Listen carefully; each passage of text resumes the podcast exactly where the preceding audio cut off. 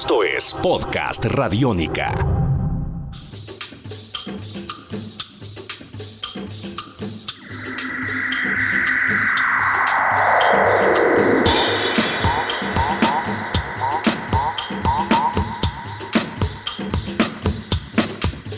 Hola, sean bienvenidos a Podcast Radiónica, esta serie dedicada a la historia del teatro en Medellín y Antioquia. Mi nombre es Santiago Arango, arroba Santiago Canción en Twitter y nosotros somos la radio pública, la radio cultural de este país. Podcast Radiónica está al aire.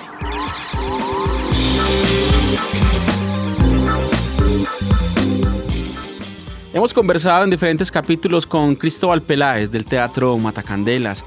Hemos hablado también con Saeta, un personaje del teatro de Medellín muy importante. Hemos conversado asimismo con personajes por fuera del Valle del Aurra. Carlos Mario Betancourt, más conocido como Camber también, del oriente de Antioquia. Hace parte de un festival muy importante llamado El Gesto Noble. Él y ellos han estado aquí en Podcast Radiónica hablando de la historia del teatro en Medellín y Antioquia.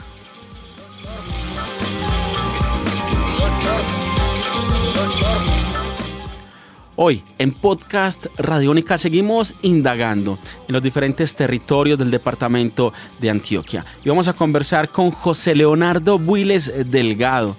Él es líder, gestor, dedicado al teatro, a la cultura por su sangre. Fluye en su sangre el teatro y él precisamente hace parte del grupo de teatro Candilejas, un grupo formado en el año 1978 en Don Matías, Antioquia, en el norte de Antioquia. En este momento 35 personas integran ese proyecto entre niños, jóvenes y adultos mayores. Saludamos a José Leonardo. José, bienvenido a Podcast Radiónica. ¿Cómo va la vida? Muy buenas noches, ¿cómo están ustedes? Muy bien, contentos de hablar precisamente del teatro en Don Matías. Empecemos por ahí. ¿Cómo es el movimiento del teatro en Don Matías en la actualidad? Pero antes, por favor, denos un contexto del nacimiento del grupo de teatro Candilejas. Pues nosotros somos eh, hijos de un producto de los seminarios mayor y menor de Santa Rosa de Yarumal. Cuando yo estaba muy joven, en el año 76, 77, pues esos grupos venían acá a Don Matías a presentar teatro. Eh, Don Matías había un grupo eh, en ese tiempo y veíamos obras de ellos. De ahí, eh, y nosotros estábamos en el colegio haciendo centros literarios, obras culturales, y nos picaba este cuento. Pero ya en el año 1978 se celebró por primera vez el Día Internacional de la Mujer y unos compañeros nos dio por montar una obra de teatro para el Día de la Mujer. Y ahí arrancó el grupo. Luego salió en la prensa de que era el festival, el festival costumbrista iba a haber por eh, extensión cultural departamental y que había que ponerle un nombre y no sé qué, y de ahí es donde le pusimos el nombre Candilejas, que lo hicimos en, en, en común acuerdo. Eh, ya pasamos a ese, a, a ese departamental y pues nos quedó picando la espinita del teatro. Eh, una directora que teníamos eh, para esa obra, pues ya se fue a la ciudad de, Yarumal, era una profesora y entonces eh, yo me fui a, capacitarme a, a, a, Medellín, donde estaba la barca de los locos, ellos fueron los primeros profesores míos, y después en, este, en Extensión Cultural Departamental nos daban capacitaciones, y entonces ya nos preparábamos que para el Día de la Madre, que para el día no sé qué, que para el colegio, y dele, ya cogí eso como una profesión y nos fuimos viniendo, han entrado. La filosofía de nosotros es primero crear personas, ayudar a formar personas y luego hacer obras de teatro. Por el, en, estos años que hemos pasado de teatro, han pasado por acá eh, los que han sido alcaldes de Matías, han habido abogados, han habido ingenieros, han habido profesores actualmente de la Universidad de Antioquia que nacieron acá en el grupo de nosotros.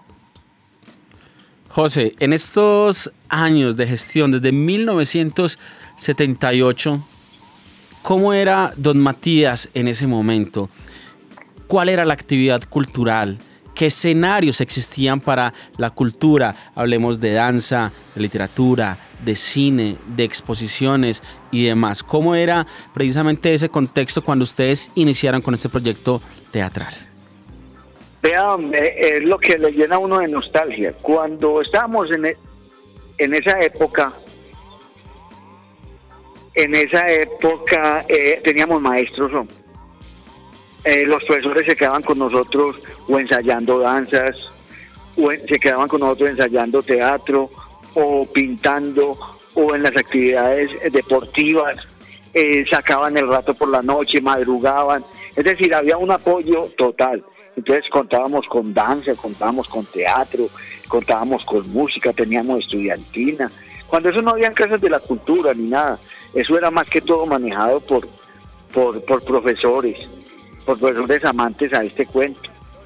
Eso se, veía, y como no había nada más eh, que hacer, sino que estábamos unos metidos en teatro, otros en danza, otros en, en fútbol y así. Había una actividad y el, el pueblo era pequeño. Había una actividad cultural y deportiva demasiadamente buena. José, ¿cuál fue el primer montaje que tuvo el grupo de teatro Candilejas? A Rayanes y, Mortiños, de, de, Ciro Mendía. Una obra eh, que qué grupo no la montaba en Antioquia. es el caballito de batalla de todos los grupos.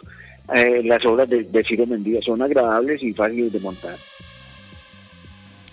Escuchan podcast Radiónica. Hasta este momento, la primera parte conversando con José Leonardo Viles Delgado, del grupo Candilejas, grupo de teatro de Don Matías, Antioquia. Soy Santiago Arango, arroba Santiago Canción, y estos son los podcasts Radiónica dedicados a la historia del teatro en Medellín y Antioquia. En una segunda entrega, el desarrollo del grupo Candilejas, los proyectos que tienen y más. Somos radio pública, somos radio cultural.